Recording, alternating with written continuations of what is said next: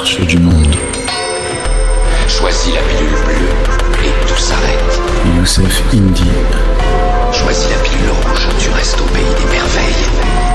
La marche du monde.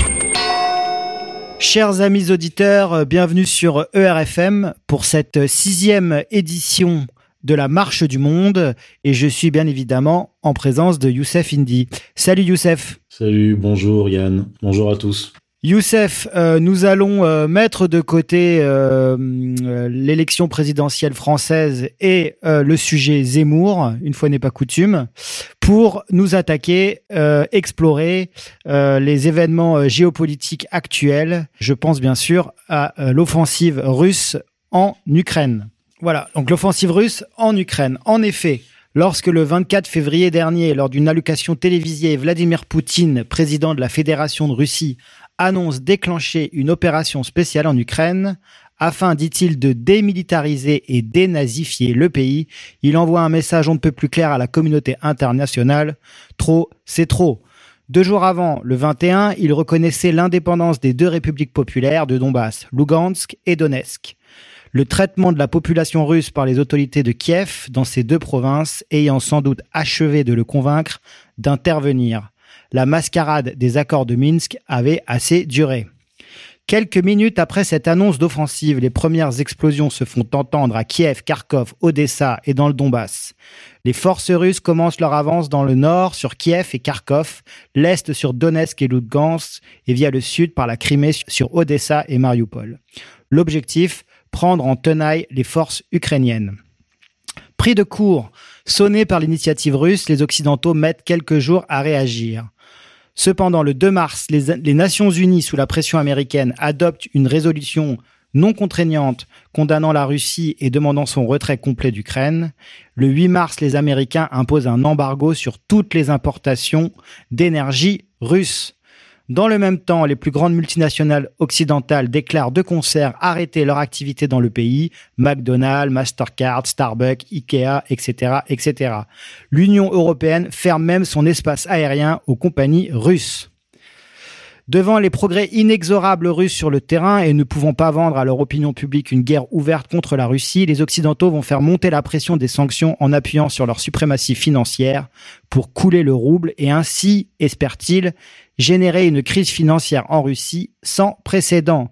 Retrait de SWIFT de certaines banques russes et des, plus grosses entreprises, gel des avoirs de la Banque centrale en dollars, en euros et en yens, ce qui rend euh, la Banque centrale de facto incapable de soutenir le rouble sur les marchés financiers. Le rouble, à cet instant, perd à peu près 30% de sa valeur. Les sanctions semblent marcher. On se souvient alors de la sortie pour le moins prétentieuse et pour ne pas dire ridicule de Bruno Le Maire déclarant vouloir faire une guerre économique et financière totale à la Russie pour provoquer, je cite, l'effondrement de l'économie russe, comme si la Russie était comparable à l'Irak ou à la Syrie. Poutine ne se laisse pas faire. Il répond avec une batterie de contre-mesures plutôt astucieuses. Remboursement des dettes contractées par les entreprises privées, euh, donc dettes contractées en dollars et en euros il leur rend possible des remboursements en roubles, euh, convertivité du rouble avec l'or pour, pour rassurer les ménages et les investisseurs, et surtout vente des hydrocarbures en roubles. Nous allons y revenir. Toutes ces mesures créant une demande forte donc pour la monnaie russe. Et c'est plutôt efficace puisque le rouble aujourd'hui est presque revenu à son niveau d'avant l'invasion en Ukraine. Nous y reviendrons, cher Youssef. En outre, donc, comme je le disais, la Russie fait planer la menace de coupure d'approvisionnement de gaz pour tous les pays d'Europe de l'Est. Et vu leur niveau de dépendance, cela veut dire faire face à une inflation encore jamais vue dans le meilleur des cas, ou dans le pire, à un appareil industriel complètement à l'arrêt, couplé à des troubles sociaux intérieurs. C'est donc impossible, et l'Occident n'a jamais paru aussi fébrile. Et les dernières déclarations de Joe Biden sur Poutine le tueur ou sur la nécessité d'un changement de régime en Russie n'en sont qu'une preuve supplémentaire. La peur nourrit l'agressivité. Le concept de fin de l'histoire de Francis Fukuyama n'a jamais semblé aussi faux et caduque, car y a regardé de plus près, cette histoire ne s'est jamais arrêtée. Telle la tectonique des plaques, deux continents se font face, poussant dans l'ombre chacun dans la direction de l'autre. Et ce n'est qu'une question de temps avant que toute cette énergie emmagasinée se libère violemment. Nous y sommes. Le séisme, c'est la guerre, avec pour épicentre l'Ukraine. tout sauf un hasard, cher Youssef. Donc prenons un peu de hauteur et euh, si vous le voulez bien, Youssef, euh, expliquez-nous en quoi l'opposition à laquelle nous assistons n'est qu'un nouvel épisode de la guerre millénaire que se livrent les forces thalassocratiques et tellurocratiques pour la domination du monde, et en quoi ce, ce scénario ukrainien répond à des schémas géostratégiques et des visées géopolitiques anciennes datant du 19e siècle, si ce n'est avant, et pourquoi l'Ukraine a-t-elle une telle dimension stratégique? Alors, vaste question. Euh, on va commencer par effectivement les fondamentaux. On va pas remonter trop loin dans, l'histoire de longue durée, mais simplement au 19e siècle, à l'époque de ce qu'on a appelé euh, le grand jeu. Le grand jeu, c'est euh, l'opposition en Eurasie, tout particulièrement en Asie centrale, entre la puissance régionale, la Russie, c'est-à-dire la puissance tellurocratique, puissance de la Terre, et euh, la puissance, la grande puissance thalassocratique, l'empire mondial, l'empire euh, britannique.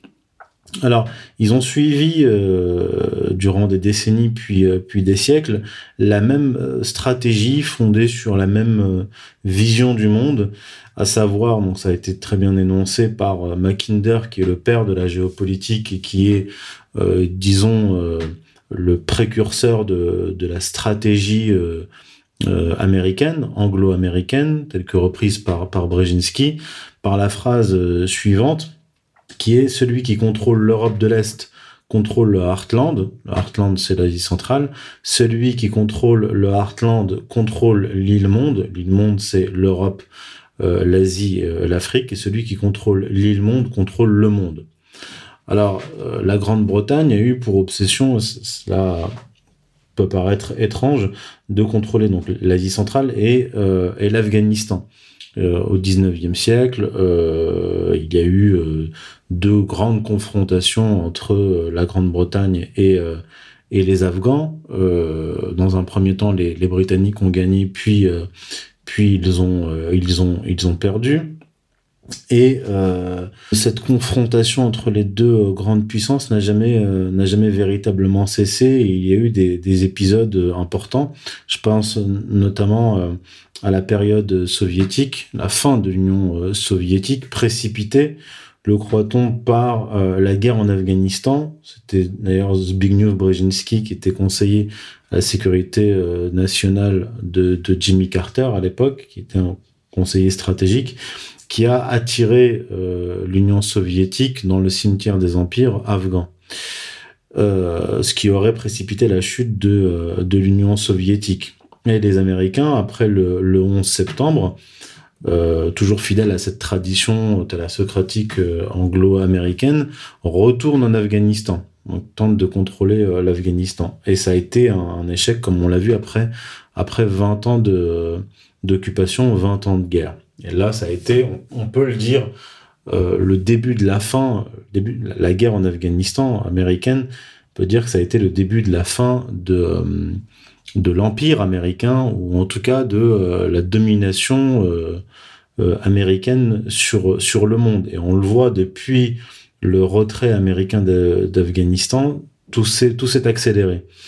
D'abord sur le plan sur le plan stratégique, Sachant que le, premier coup d'arrêt a été euh, la guerre en, Syrie. Alors, la guerre en Syrie, euh, je vais y venir, ça a été véritablement dans le, dans le cadre d'une confrontation indirecte avec la Russie.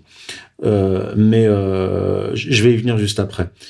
simplement, je termine sur sur sur l'Asie centrale, les États-Unis en Asie centrale. On a vu avec l'Afghanistan, mais aussi d'autres pays d'Asie centrale ces dernières années, un retrait un retrait stratégique américain, c'est-à-dire euh, retrait de, de troupes. Euh, euh, certaines bases ont été fermées américaines et notamment en Arabie Saoudite, qui a échappé à beaucoup d'analystes, mais les, Américains, me semble-t-il, l'année dernière, oui, euh, ont, quitté leur base militaire d'Arabie Saoudite, ce qui peut expliquer aussi pourquoi l'Arabie Saoudite commence à se tourner euh, vers euh, vers la, Chine et refuse de condamner de condamner la Russie. Les, Saoudiens sont en pourparlers avec la Chine pour vendre leur pétrole en yuan et non et non plus en, en, dollars.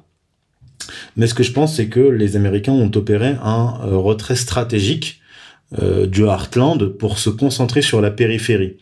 euh, à savoir euh, l'Europe, concentration de, de l'OTAN avec des manœuvres de l'OTAN, de manœuvres militaires sur le sol euh, européen, et un renforcement des bases militaires dans le Pacifique, en, en Asie, pour contenir, renforcer la contention anti, Maintenant, l'Ukraine, la crise ukrainienne a véritablement démarré en 2014, avec la révolution de février 2014, mais auparavant, déjà en novembre 2013, euh, le, les Américains euh, avaient commencé leur euh, leur manœuvre. Alors reprenons. même, même, même avant, hein, en 2004. Alors ça, c'était la révolution colorée.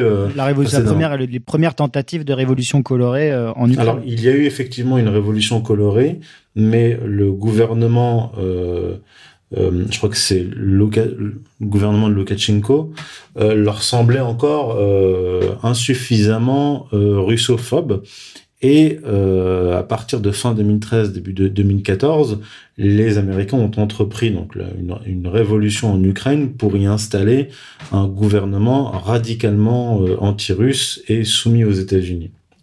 Ce qui s'est passé en 2013 est très intéressant parce que les Russes, euh, qui, qui, ont été excédés par les interventions américaines successives en Afghanistan, en Irak et surtout euh, en, Libye, ont tracé une ligne rouge. La ligne rouge, c'était la Syrie. Il y a eu des négociations entre euh, l'Arabie saoudite et, et, la Russie en juillet 2013. D'après ce qu'on sait, le prince Bandar a rencontré Poutine pour lui proposer un deal gazier et pétrolier en échange de quoi Moscou devait lâcher Bachar el-Assad et s'éloigner de, de l'Iran. Euh, Poutine avait refusé et en août 2013, euh, on nous a annoncé euh, une attaque au gaz, soi-disant du régime de Bachar el-Assad comme on dit, mais en réalité ce sont terroristes qui ont utilisé du, du, gaz contre les populations syriennes et ils ont utilisé, ça comme un casus belli les navires de guerre euh, américains, britanniques et français sont allés au large de, de, la Syrie. Quatre missiles Tomahawk ont, été tirés contre la Syrie. Simplement, il y avait des navires de guerre euh, russes face aux, navires de guerre de, ces pays de l'OTAN, et les missiles Tomahawk ont disparu. Et à partir de là, on, ne sait pas comment les Russes les ont neutralisés. Est-ce que ça a été par le bouclier antimissile ou par euh, voie électronique, on ne sait pas, mais en tout cas, cela a fait reculer euh, les Américains, euh, les Britanniques, puis François Hollande a laissé là planter les, navires et Obama a dû lui expliquer qu'il n'avait pas l'autorisation de déclencher une guerre. Et donc deux mois plus tard, là on est fin août, début septembre, deux mois plus tard en novembre, le feu s'allume en Ukraine, comme une réponse en fait à la à la, Russie, février, comme on le sait, février 2014, et il y a eu la fameuse révolution euh, ukrainienne qui a mis au pouvoir cette coalition qui peut paraître étrange, que, j'appelle judéo-nazi. C'est-à-dire euh, des bataillons euh, néo-nazis financés notamment par euh, l'oligarque juif ukrainien Igor Kolomoïski et euh, une administration euh, avec qui a une, bonne euh, représentation euh, juive à sa tête. Bref, maintenant, le pourquoi de l'Ukraine, c'est, euh, faut revenir à, Brzezinski et avant, à Mackinder. Comme je le disais, Mackinder euh, expliquait que, en 1904, que pour contrôler donc le, le, l'Eurasie, le, le Heartland, il fallait prendre le contrôle de l'Europe de l'Est. Et Brzezinski, en 1997, écrit que euh, un des objectifs, en fait, des Américains pour contrôler le monde, il parle en tant que géostratège américain, pour contrôler euh, le, le, monde, contrôler l'Eurasie, il fallait arracher l'Ukraine à la Russie. Et c'est cette euh, stratégie qui a été appliquée euh, là, tout particulièrement à partir de euh, de, de 2014, puisqu'on on, on l'a constaté tout au long de ces années, les, les accords de Minsk, le cessez-le-feu n'a jamais été respecté par la partie euh, kievienne, qui a continué à bombarder, à massacrer les populations euh, civiles du, du Donbass, faisant, d'après l'OSCE, 14 000 morts. Voilà. Et on en est là. Très bien. Donc on voit que les Américains, via l'OTAN, en fait, ne, cessent de, s'étendre aux portes de, la Russie. chose qui rend les Russes extrêmement inquiets et, et, et nerveux.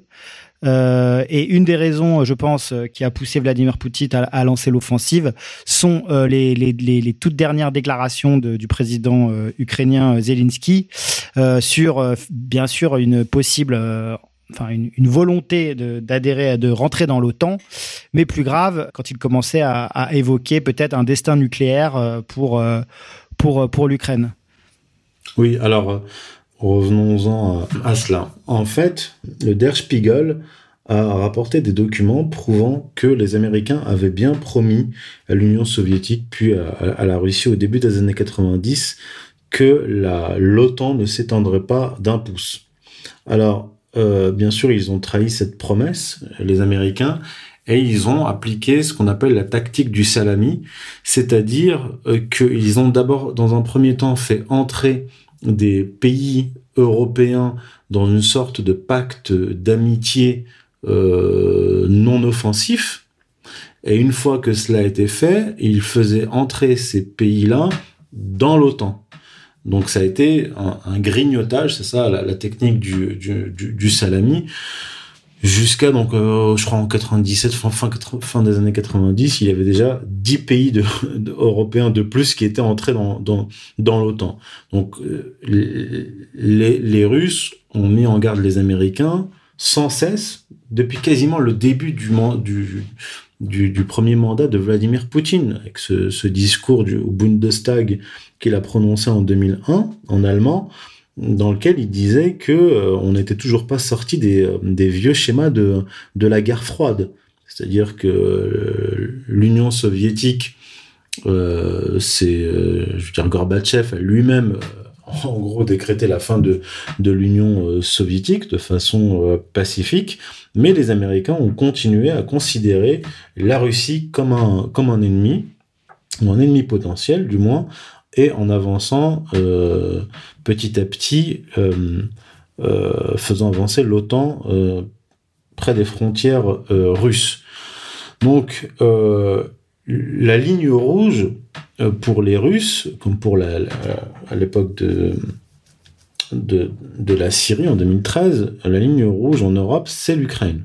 Puisque si on installe des missiles, si l'OTAN installe des missiles en Ukraine, eh bien, euh, cela signifie que euh, ces missiles-là américains seront à 4 minutes de vol de Moscou, ce qui est intolérable. Et ce sont les Américains qui ont voulu faire entrer euh, l'Ukraine dans l'OTAN. Alors il y a eu des pourparlers, des discussions entre Vladimir Poutine et, et Biden, entre Sergei Lavrov et Blinken.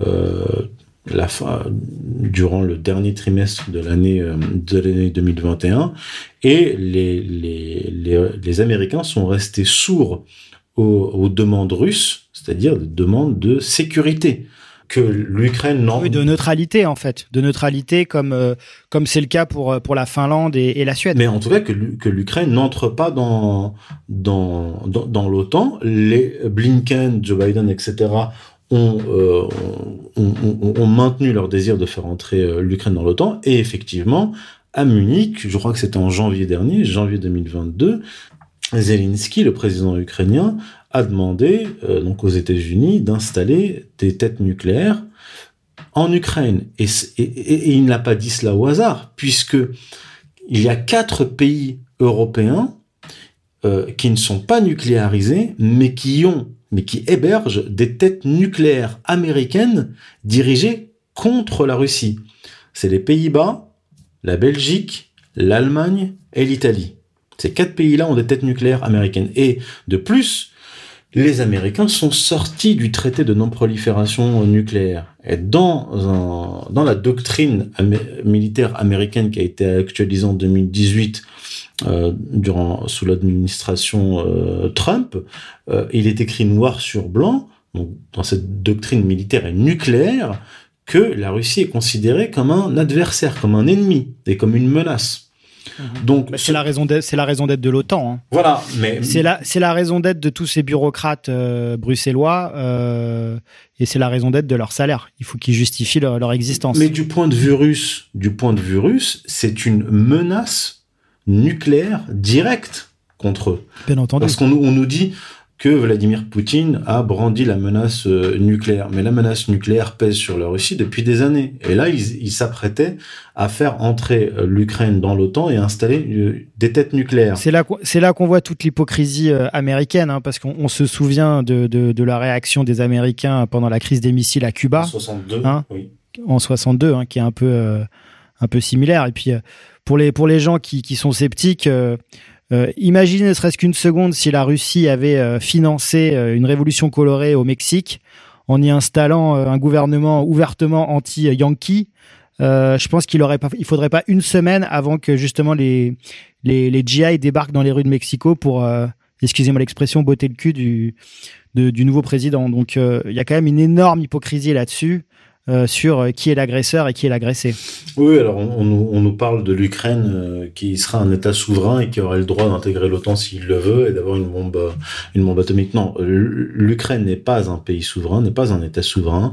Ce sont des marionnettes qui ont été mises au pouvoir et cela fait partie du glacis géopolitique russe. C'est ainsi. Et à ce titre-là, Youssef, on peut revenir sur euh, l'histoire de, de, l'Ukraine, en fait, qui est en fait une, une mosaïque de populations hein, qui, euh, qui n'ont pas grand-chose à voir les unes avec les autres. Donc, effectivement, il y a une, il y a une force, il y a une très forte population russe euh, à l'est et dans le sud.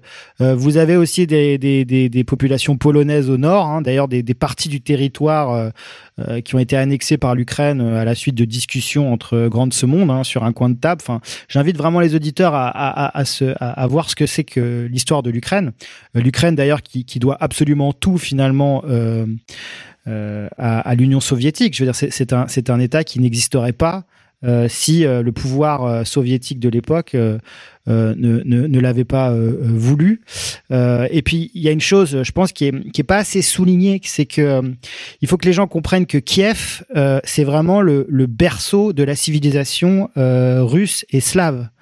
La principauté qu'on appelait Rousse de Kiev, hein, Rousse de Kiev, qui était euh, une principauté et qui était en fait le premier État slave connu hein, qui a existé entre le 9e et le 13e siècle et qui euh, est la plus ancienne entité politique commune à l'histoire des trois États slaves, euh, la Russie, la Biélorussie euh, et l'Ukraine. Et, euh, pour toutes les personnes qui connaissent un peu l'histoire de la Russie, euh, ils comprennent en fait euh, l'intérêt euh, l'intérêt stratégique mais cul- culturel, l'importance culturelle en fait euh, de, Kiev euh, pour euh, l'identité russe. Donc c'est au-delà au-delà de l'aspect géostratégique que tu as extrêmement bien souligné, pour les Russes, il y a comme comme avec la Crimée, hein, il y a un véritable attachement qui qui qui se joue sur sur sur sur ce qu'ils sont réellement en tant que Russes et en tant que Slaves. Oui, d'ailleurs, Vladimir Poutine, lorsqu'il a, alors il prononcé deux discours, disons, un euh, d'à peu près 50 minutes quand il a reconnu les deux républiques du Donbass, euh, république euh, de, Donetsk et de la république de Lugansk, euh, il a fait un, il a donné un cours d'histoire.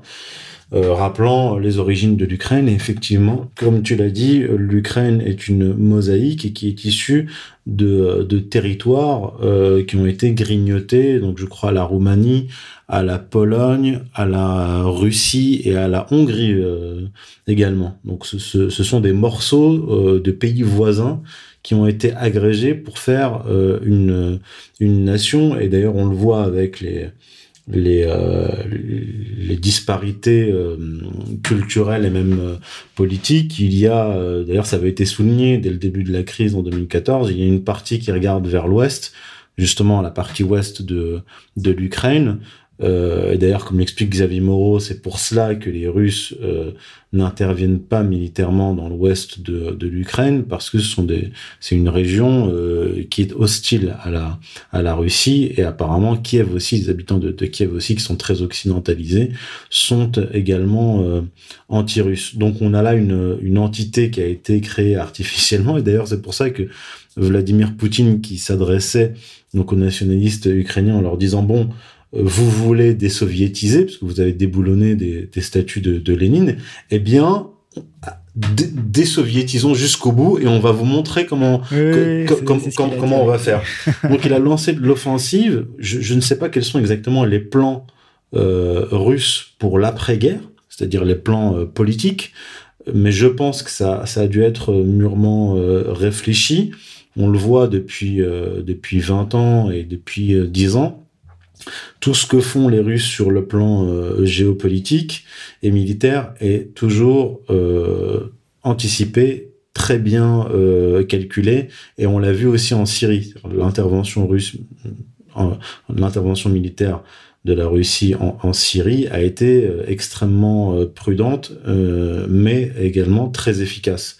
Et là, on le voit, on, l'a vu dès, les premiers jours, ça a été souligné par notamment Xavier Moreau euh, très rapidement, la progression militaire euh, russe en Ukraine a été, euh, a été fulgurante. Maintenant, il y a autre chose qui a pu décider les Russes d'intervenir, et ça, Poutine, bien sûr, n'en a pas parlé, euh, ils en ont parlé après, ce sont les laboratoires américains installés en Ukraine dans lesquels ils développent des armes euh, bactériologiques avec, je crois, huit pathogènes euh, différents. Je pense que ça fait partie des, des, causes qui ont poussé les, les Russes à intervenir rapidement, mais aussi, et là, ça a été prouvé par des documents rapportés par les Russes, euh, signés par des généraux ukrainiens, la massification des troupes ukrainiennes euh, sur la ligne de front dans le Donbass qui s'apprêtait à lancer une grande offensive dans le Donbass. Donc ce qu'il faut comprendre, c'est que les Américains ont voulu provoquer, euh, provoquer les Russes.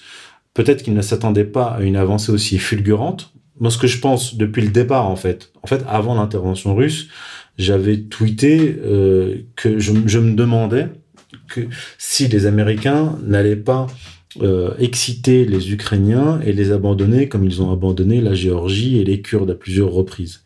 Et c'est un peu ce qui s'est passé, c'est-à-dire que euh, ils ont, euh, ils préparaient une grande offensive sur l'ordre des, euh, des Américains pour contraindre les Russes euh, à intervenir et embourber les Russes en Ukraine. Je pense que leur objectif, c'était de faire aux Russes en Ukraine ce qu'ils avaient fait à l'Union soviétique en Afghanistan.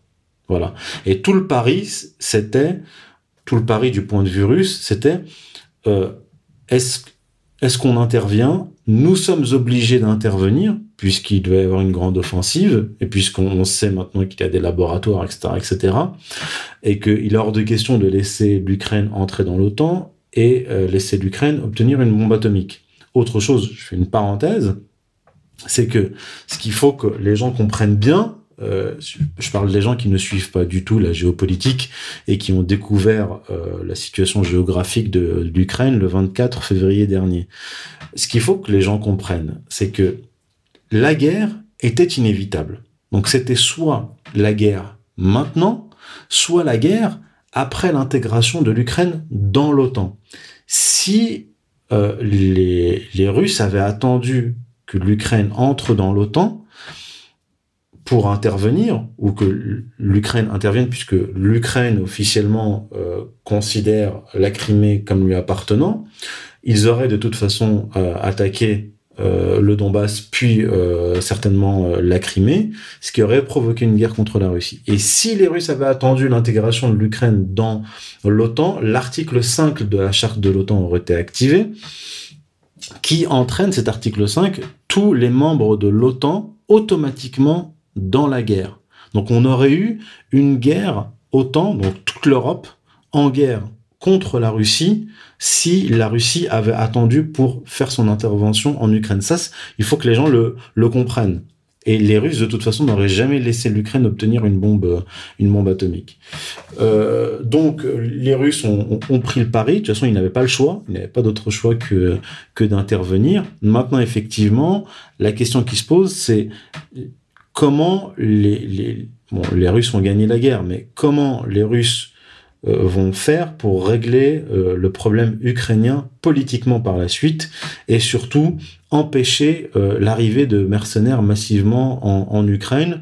Mais on l'a vu, hein, comme l'a expliqué Xavier Moreau, les, les, les, Russes contrôlent l'espace aérien ukrainien. Euh, ils ont euh, mené des frappes à la, près de la frontière polonaise pour détruire un camp d'entraînement où il y avait des instructeurs, notamment britanniques, je crois aussi euh, américains, ce qui a quand même fait passer l'envie à certains mercenaires ou apprentis mercenaires euh, d'aller combattre en Ukraine. Donc maintenant, la, la question qui se pose, c'est pas la victoire russe, la victoire russe. C'est d'éviter le scénario syrien. Voilà, et c'est euh, l'après, le politique. Quelle, quelle, est la solution politique euh, pour euh, pour l'Ukraine euh, par la suite? Et là, ils, et là, ils auront gagné le pari. Hein. S'ils règlent la, la question politique, oui, ensuite, ils auront gagné le pari. Mais tu l'as dit, donc, euh, euh, donc euh, Poutine n'avait finalement pas vraiment le choix. Et on sait d'ailleurs que Poutine euh, n'était pas forcément chaud, si je puis dire, pour euh, pour prendre pour venir au secours des, des républiques du, du, Donbass. D'ailleurs, c'est quelque chose qui lui était reproché par les, les nationalistes russes. autant pour la Crimée, bon, il n'a pas hésité parce que la Crimée avait un, vraiment un euh, c'était un, c'est un véritable atout déjà stratégique, ne serait-ce que par la position qu'elle donne euh, sur la mer Noire, et puis en plus euh, culturellement et d'un point de vue historique, euh, c'était un symbole très très fort. Hein. On se rappelle qu'une une fois qu'ils avaient récupéré la Crimée, la cote de popularité de, de Poutine était montée à 90%. Enfin, on n'avait jamais vu ça. Et moi, qui étais en Russie à cette euh, période, les Russes se sont mis de nouveau à être fiers de de leur pays. Et ça, c'est quelque chose sur lequel effectivement Poutine a joué, mais il ne se voyait pas forcément euh, réitérer euh, la chose euh, au Donbass, qui finalement ne présente pas un grand intérêt stratégique, à part bien sûr le fait que les populations soient russes et que tous les Russes finalement ont de la sympathie et de l'affection pour ces populations-là. Donc on, on, voit finalement que, que cette guerre, comme tu l'as dit, hein, était inévitable. Hein, les, plaques, les tectoniques des plaques avançaient l'une contre l'autre, et effectivement un séisme allait arriver à un moment ou à un autre. Il se trouve que Poutine a, pris l'initiative, a pris de court euh, les Occidentaux exactement comme il l'a fait en, Crimée. Et euh, je trouve que les, les, Occidentaux sont un peu euh, fébriles. Alors euh, c'est la course aux sanctions, hein. c'est euh, vraiment alors c'est à celui qui sera le plus euh, imaginatif pour trouver des sanctions. On voit finalement que les sanctions c'est quoi? C'est que McDo et, Burger King sortent de Russie. Bon ma foi, je pense que ce serait la meilleure chose qui puisse nous arriver ici nous en France. Ça pousse en plus la Russie à développer des entreprises sur des secteurs stratégiques. Hein. Moi je, je, je tiens toujours à dire que la Russie a son propre Google, hein, Yandex, a son propre Facebook euh, VContact euh, à, à, à l'application la, Telegram hein, qui, est, faite par des ingénieurs russes qui, cartonnent, hein, qui dament le pion clairement à, WhatsApp. Donc je veux dire sur, sur tout un tas de, secteurs euh, stratégiques, euh, sans parler bien sûr du secteur énergétique, la, Russie euh, euh, est quand même forte sur ses bases. Euh, la Russie, en plus, est un pays euh, qui n'a pas de déficit commercial, qui n'a pas de, de dette, qui s'est complètement dédollarisé. Donc, on voit bien que Poutine voyait le, le coup arriver hein, et préparait depuis un moment l'affrontement qui vient. Alors, il n'avait pas peut-être pas prévu le gel des 640 milliards en euros et en et en dollars euh, laissés par la Banque centrale russe dans les autres banques centrales occidentales, d'où d'ailleurs le fait que c'était précipité. Et donc je reviens euh, à ce que tu disais tout à l'heure, où effectivement peut-être qu'il il a euh, effectivement euh, précipité cet assaut euh, justement à cause des éléments que tu as que tu as que tu as cités précédemment. Donc voilà. Donc euh, finalement une Russie euh, assez forte sur ses fondamentaux, euh, et puis on voit surtout que tu parlais du Heartland, hein, de l'île Monde. On voit que les autres pays de l'île Monde, donc bien sûr en tout premier lieu la Chine, ne jouent absolument pas le jeu des sanctions. Bien au contraire, il n'y a jamais eu autant d'investissements chinois en Russie et vice versa. on parle de, construction de nouveaux pipelines euh, gaziers euh, et pétroliers pour venir alimenter euh, l'immense marché chinois. on voit qu'est en train de se mettre en fait en place une alliance qui, à mon avis, sera indestructible entre la puissance commerciale et industrielle de la Chine couplé avec la puissance en termes de, de ressources de matières premières que et, et, et surtout et, aussi militaire mm. Que représente la Russie. Et finalement, c'est un peu là, enfin c'est un peu c'est un peu là-dessus que je voudrais t'amener, euh, Youssef, c'est que j'ai l'impression que les Occidentaux sont très fébriles, ça je l'ai déjà dit, mais j'ai l'impression qu'ils ont, ils poussent finalement cet affrontement euh, un peu par désespoir. Euh, nous sommes finalement dans des, économies qui sont à la dérive. Hein, je veux dire, nous, nous accumulons des dettes. Je veux dire, la dette contractée par les pays occidentaux n'a jamais été aussi élevée. Et puis ce qui est dingue, c'est que c'est une courbe exponentielle. C'est-à-dire que ça va de plus en plus vite. Donc on va clairement vers une crise financière. Euh, donc ça, je pense que ça, c'est une certitude pour toutes les personnes un peu euh, sérieuses. Et donc, l'Occident provoque euh, la Russie, mais la Russie est très forte sur ses bases, a finalement des alliés. Donc, je parlais de la Chine, mais aussi de l'Inde. Hein. L'Inde qui a, qui a refusé toutes les sanctions et qui continue à échanger, qui, qui a proposé un deal à Poutine pour acheter, pour faire des, des swaps entre roubles et roupies, entre roubles et roupies pour des achats de matières premières. Donc finalement, euh, la Russie est beaucoup plus forte euh, que ce qu'on pouvait penser. Euh, le rouble est revenu à son niveau d'avant la d'avant l'invasion. Et donc finalement, est-ce qu'on n'est pas en train d'assister à un basculement J'ai pas peur des mots, hein, un basculement. la fin du monde qui avait été dessiné par Friedman et, et Kissinger, hein, les, deux super architectes de, juifs il faut le dire, euh, de, ce nouvel ordre mondial. Est-ce qu'on n'arrive pas au bout de ça? Et, euh, est-ce que se dessine et, est-ce que n'est pas en train de se dessiner là finalement l'avènement d'un nouvel ordre mondial, mais euh, pour le meilleur, multipolaire? Il y a vraiment beaucoup de choses, beaucoup de choses à dire. Alors, un des objectifs stratégiques de, des États-Unis depuis les années 90, ça a été d'empêcher l'émergence de puissances eurasiatiques ou réémergence. Un, là, ça a été un échec.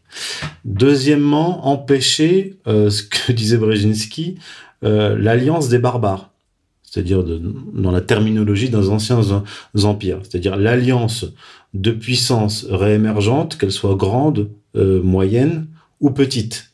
Encore un échec. un échec parce que les deux grandes puissances eurasiatiques, russes et chinoises, ont été poussés par la stratégie américaine euh, l'une euh, vers l'autre, alors que ce n'était pas forcément euh, évident. De plus, il y a une compatibilité économique, puisque la Russie a les, les réserves de gaz et de pétrole alimentant l'économie chinoise. Ensuite, défaite sur le plan monétaire. Alors ça fait quand même des années que les Russes et les Chinois se préparent. Euh, pourquoi Vladimir Poutine a attendu huit ans pour intervenir euh, euh, dans le Donbass Il y a plusieurs raisons, mais une des raisons, c'est que la Russie n'était pas encore prête.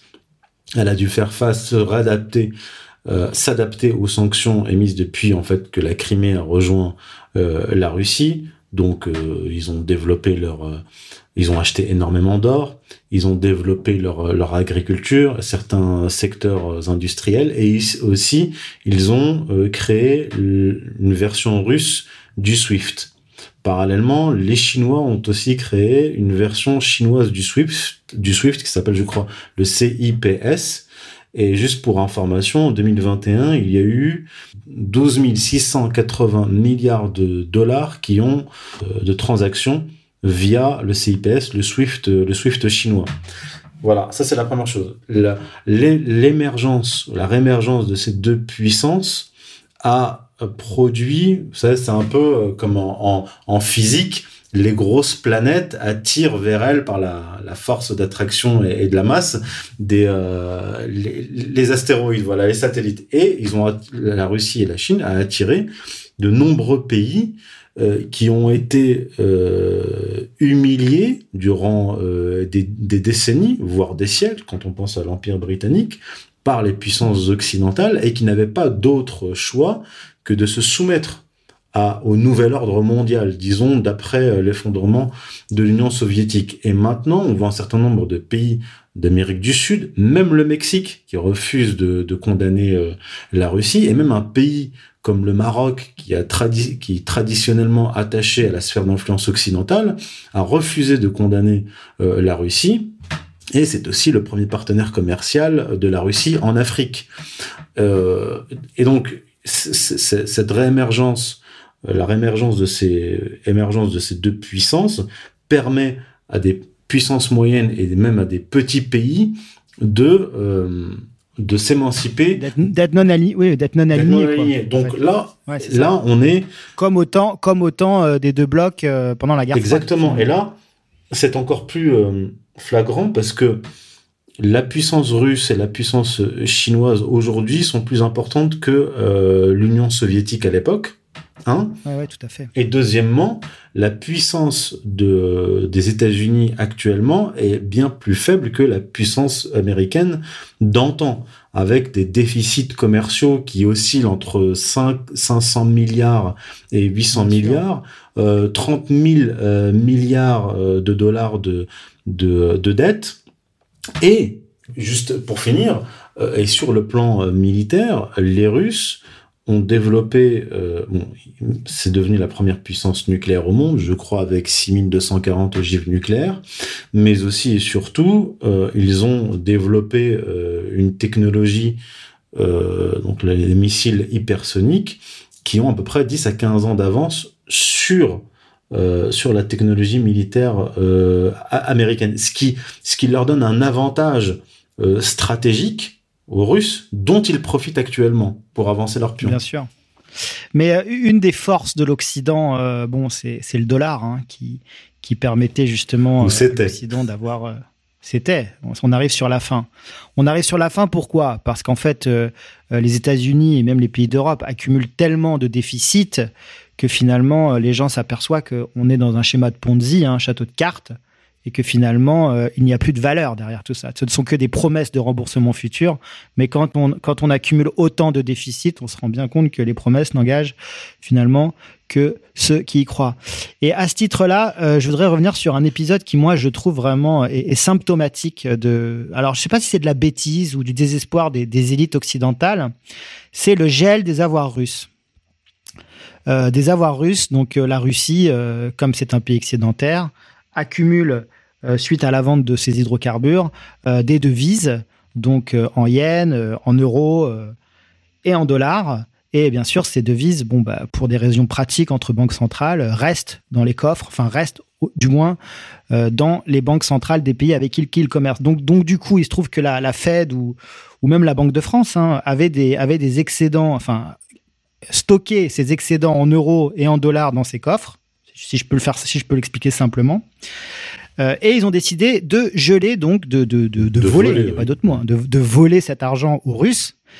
Mais il faut, il faut bien comprendre que, enfin, c'est là où vraiment je trouve qu'il y a vraiment un problème psychologique, c'est ces gens-là. Parce qu'en fait, déjà que le dollar était quand même une, une, monnaie qui posait question, je veux dire, qui inspirait pas forcément une très grande confiance depuis la crise de 2008.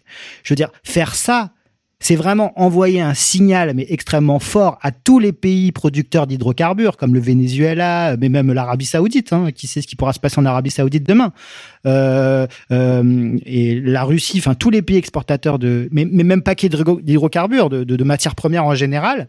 Veux dire voilà, en fait, si vous faites du business avec nous et si on vous achète euh, vos, vos matières premières avec notre monnaie, sachez que vous êtes vous, vous courez quand même le risque un jour ou l'autre, si jamais nos relations se détériorent, à ce qu'on vous les saisisse, à ce qu'on vous les vole. Et ça, je veux dire, c'est dingue parce que qu'est-ce qui se passe ensuite?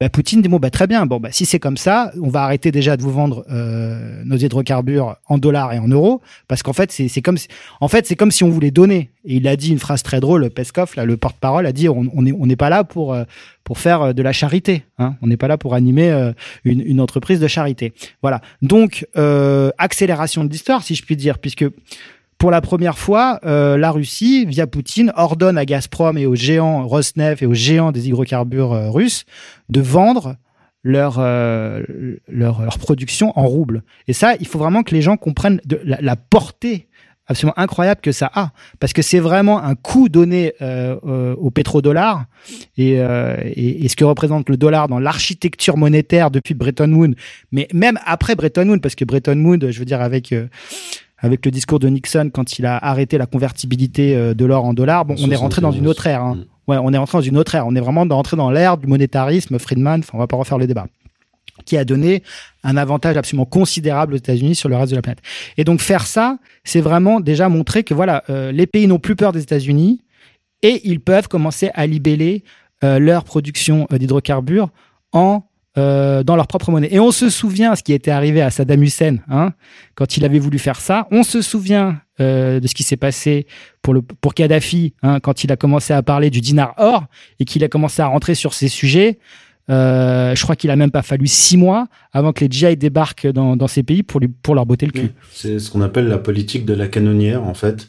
Euh, avant, quand un État euh, vous prêtez de l'argent, eh bien, si vous ne remboursiez pas cet argent, eh bien, ils vous envoyaient leur navire de guerre euh, et vous balançaient des boulets de canon pour que soit que soit que vous remboursiez, soit, soit, soit euh, se servir directement sur la proie, sur la bête. Le problème, le problème, c'est qu'avec la Russie, voilà, euh, justement, c'est là que je voulais en venir. En fait, il y a il y, a, deux choses. Il y a l'avantage euh, militaire qu'ont maintenant euh, les Russes, sans parler quand même des Chinois qui ont une puissance militaire euh, considérable et qui sont également en train de travailler sur les missiles hypersoniques.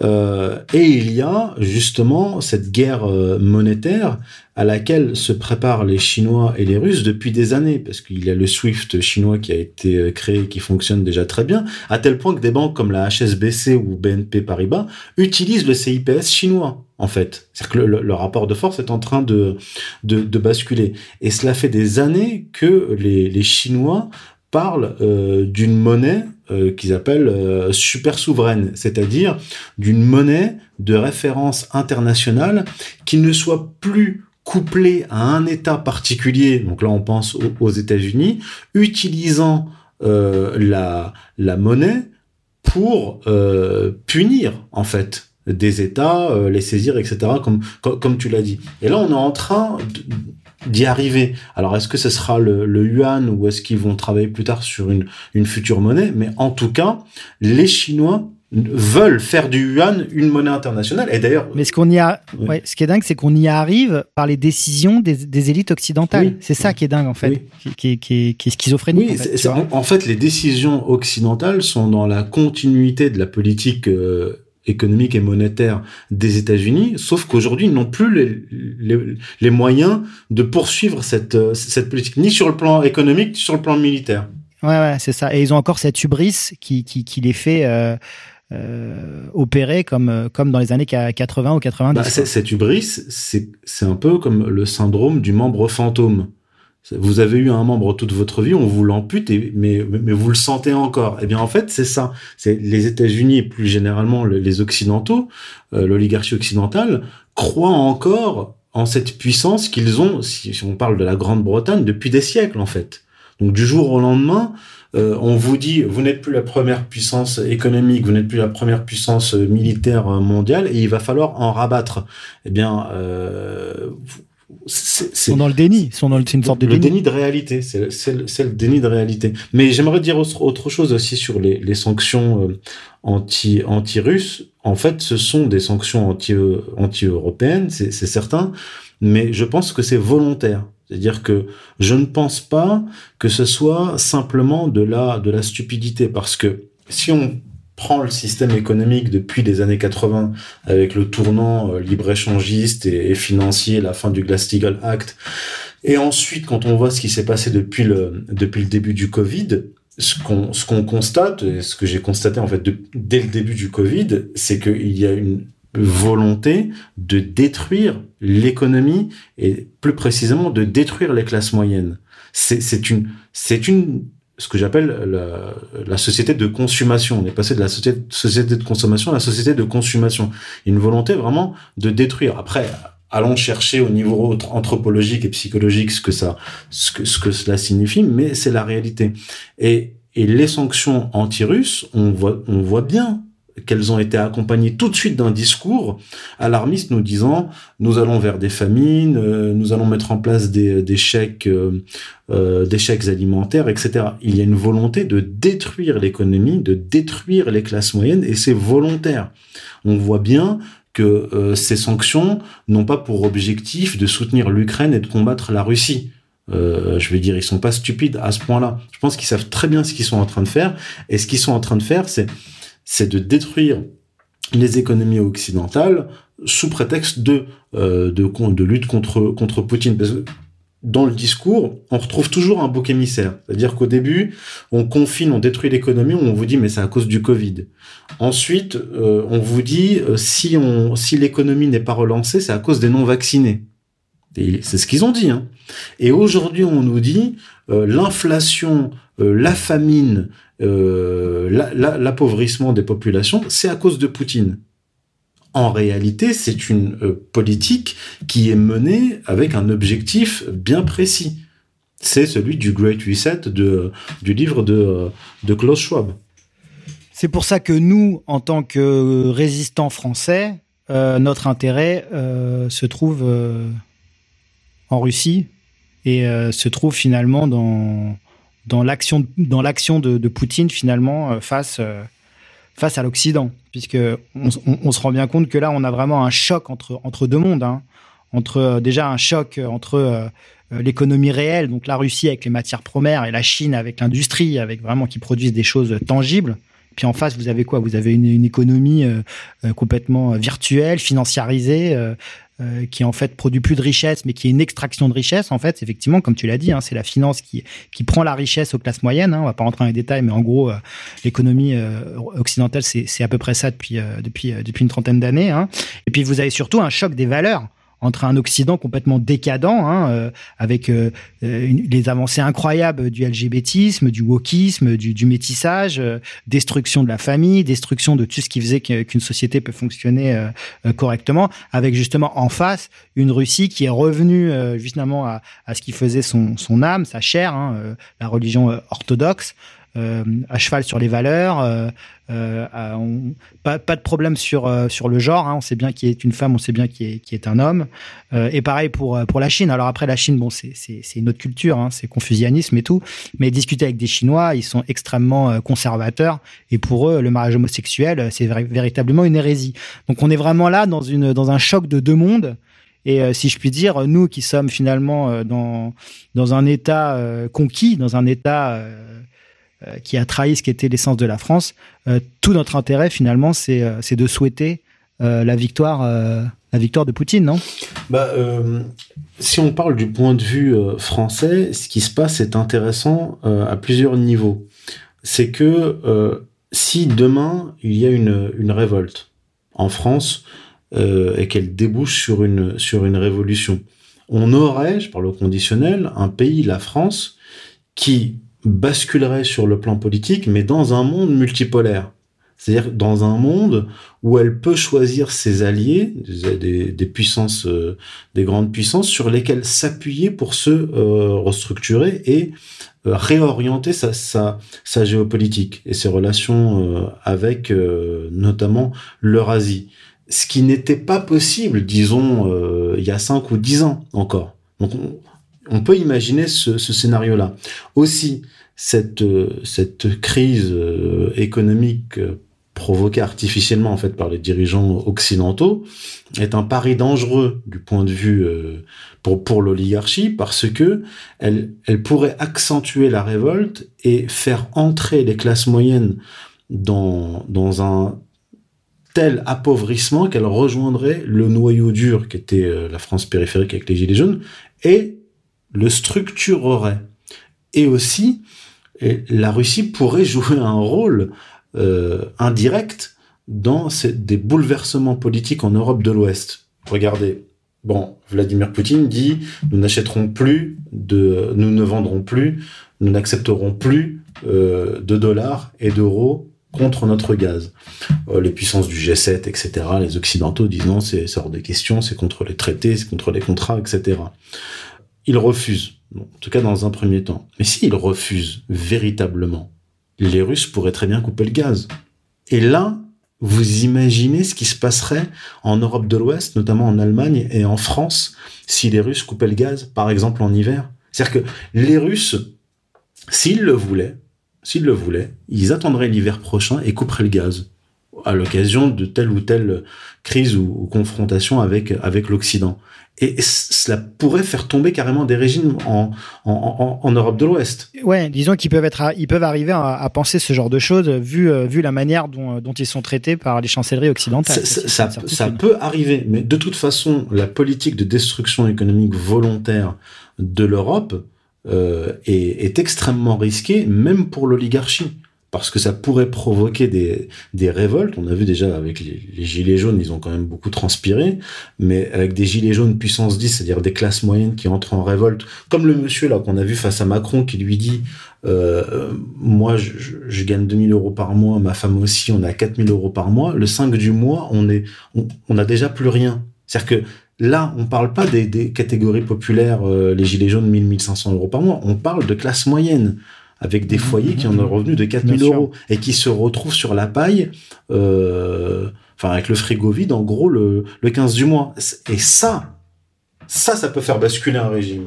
Tout à fait. Mais d'ailleurs, je pense que c'est ça qui rend l'Occident aussi fébrile, c'est que là, depuis depuis deux ans, euh, l'inflation commence vraiment à, s'accélérer. Hein. Ils avaient réussi à le à la contrôler via des, des, des, des artifices financiers euh, sociétaux, hein, notamment avec l'immigration massive, euh, avec euh, l'ubérisation, avec avec les startups. Mais là, on est arrivé au bout de la pat de la, du, enfin, de la palette d'outils qu'ils avaient, et là vraiment, l'inflation commence vraiment à mordre les ménages. Hein.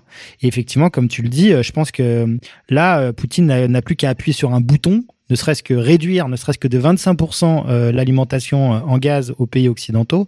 Et là, clairement, on pourrait rentrer dans une dans une forte dans une zone de très forte turbulence pour pour ces pays-là, avec euh, avec une inflation totalement hors de contrôle. Et on se souvient ce que ça a donné en Allemagne pendant la République de Weimar. Oui, des et, résultats pour le moins intéressants. Et c'est euh, c'est une zone de turbulence extrêmement dangereuse parce que si l'oligarchie euh, se rend compte, je pense qu'elle s'en rend déjà compte, qu'elle est mise euh, en danger en Occident, la dernière option, l'ultime, ça sera la guerre mondiale. Bien sûr. Mais de toute façon, je pense qu'elle sera inévitable à terme. Mais, mais par contre, la question, c'est y aura-t-il une révolution en France avant cette guerre mondiale Parce que la France est un pays extrêmement important dans le contexte de cette confrontation militaire future. Comme je l'ai dit, euh, la France est la seule puissance nucléaire du continent, en dehors de la Russie. Je mets à part le, de l'Angleterre, je, de l'Angleterre. Oui, mais elle n'est pas sur le continent. continent ouais, et, continent. et, je la mets à part parce que de toute façon, l'Angleterre, la Grande-Bretagne est un ennemi, est une ennemie ontologique de la Russie. De toute façon, mm -hmm. s'il y a une guerre mondiale, c'est nécessairement entre le monde anglo-américain et ses vassaux et, et, la Russie. Mais oui, c'est le, c'est vraiment la thalassocratie. Voilà, mais la perfide Albion et les États-Unis pourraient, via l'OTAN, pousser l'Europe continentale dans une guerre contre la Russie en s'en tenant à l'écart. Ça, il faut, faut, le garder en tête. Donc, c'est des Européens qui iraient au casse-pipe. Donc maintenant, ce que, ce que, je veux dire, c'est que on a quatre pays en dehors de la France qui ont des têtes nucléaires américaines. L'Allemagne, les Pays-Bas, la Belgique, l'Italie. La France, sur le continent, est la seule puissance nucléaire. Donc, s'il y a une guerre entre l'OTAN et la Russie, l'un des premiers objectifs des Russes, ce sera de neutraliser la France. Tout à fait. Donc, neutraliser, ça veut dire détruire. Dans, dans, dans le contexte d'une guerre mondiale, deux puissances nucléaires au moins qui s'affrontent, euh, si... faut frapper le premier, quoi. faut frapper exactement, le premier Exactement. Donc, donc là, on vit une époque, une période extrêmement dangereuse. En fait, la révolution en France est vitale s'il n'y a pas un changement de régime en France avant une guerre euh, mondiale, la France sera détruite. De plus, s'il y a un changement de régime en France et que la France sort de l'OTAN, eh bien, la France sera cette force qui pourra empêcher le continent d'entrer dans une guerre contre la Russie. Non seulement elle n'entrerait pas en guerre, mais elle pourrait empêcher les pays voisins qui ont des têtes nucléaires américaines, pourrait les empêcher d'entrer dans une confrontation contre la Russie. Parce que de toute façon, euh, dans l'Europe continentale, euh, le pays de l'OTAN qui a euh, qui est une puissance nucléaire, c'est la France. Donc en, en dernier lieu, c'est quand même la France qui décidera. Maintenant, si, les, si la Grande-Bretagne et les États-Unis, dans ce contexte-là, veulent entrer dans une guerre contre la Russie, grand bien, grand bien leur face. Mais la France, la France a la capacité. Elle a rien à gagner. la France a la capacité d'empêcher une guerre sur le continent. Par contre, si ce sont toujours des macroniens, en tout cas des atlantistes qui sont au pouvoir, une confrontation directe contre la Russie avec ses missiles hypersoniques, avec ses 6240 têtes nucléaires, c'en est fini de la France. Parfait. Écoute, euh, Youssef, je pense qu'on peut s'arrêter là-dessus. Merci pour tout, merci pour tes analyses, c'est passionnant. Hein. De toute façon, c'est un sujet euh, très riche. J'espère que cette émission vous a plu, qu'elle vous a permis euh, de comprendre un peu mieux euh, les tenants et les aboutissants, permettre de prendre un peu de hauteur par rapport à cette effroyable propagande que l'on subit sur les médias mainstream. Là, vraiment, on a passé, on a passé un niveau. Hein. Déjà, on avait Charlie, après on a eu le Covid, là on a l'Ukraine. Hein. Vraiment, c'est on monte en gamme à chaque fois là. Donc au moins sur ERFM, euh, vous avez un son euh, différent. Euh, chers amis, je vous le dis, nous avons besoin de vous, nous, avons besoin de votre aide. N'hésitez pas à participer au financement associatif de la rédaction et de RFM. Vous le savez, hein, pour, le, travail bien, fait mérite salaire et euh, et, euh, et, nous permet euh, et, et, cette aide nous permet d'avoir de la visibilité et donc nous permet de, de, développer des nouveaux projets, des nouvelles des nouvelles émissions de radio. Donc surtout n'hésitez pas, on compte sur vous et chers auditeurs, je vous dis à très vite. Youssef, à bientôt. À bientôt. À bientôt à tous. Merci à tous. La marche du monde. Choisis la pilule bleue et tout s'arrête. Youssef Indy. Choisis la pilule rouge, tu restes au pays des merveilles. La marche du monde.